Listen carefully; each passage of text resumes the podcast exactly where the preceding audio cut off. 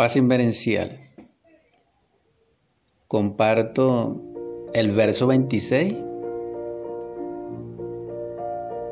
Lo escribí en Barquisimeto un miércoles 3 de enero del 2007.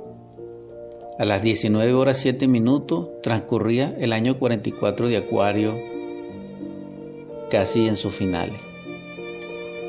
He titulado para ustedes, la audiencia que me ha seguido, desde aquí, desde Barquisimeto, Estado Lara, Venezuela, a este verso número 26 como raíces, perteneciente al gran poema Un eco en la montaña, en su tercer capítulo, contemplando lo diverso, una onda de tiempo. Corrían tiempos de luz, de esplendores un aurea amarilla lo cubría todo. A veces, tonos naranjas surgían de lo alto.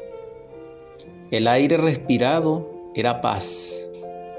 No había sombras. El rocío de las flores al tocar la tierra la llenaban de oro. El trinar de las aves era un solo canto de sirenas. La brisa cálida era la voz del sol.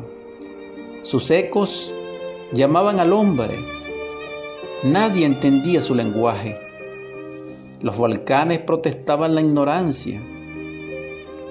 Así muchos pueblos fueron borrados y la arena los esconde. Las noches traen viajeros, los recuerdos son borrados. Se escucha el llanto de los niños que nacen como el amanecer la luna trae el instante de la alegría de vivir en sus compases.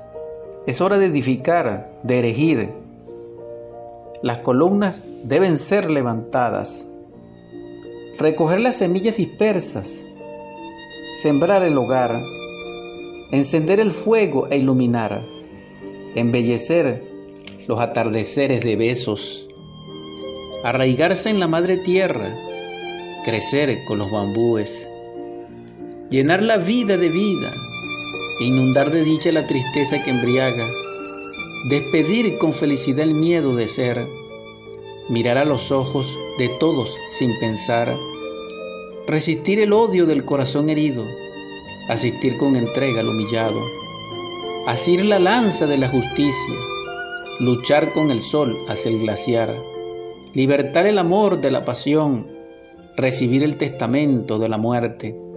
Humanizarse es servir y ser fiel, cargar la cruz que pesa, lavar los pies del caminante, renunciar al placer, son gestos de rectitud.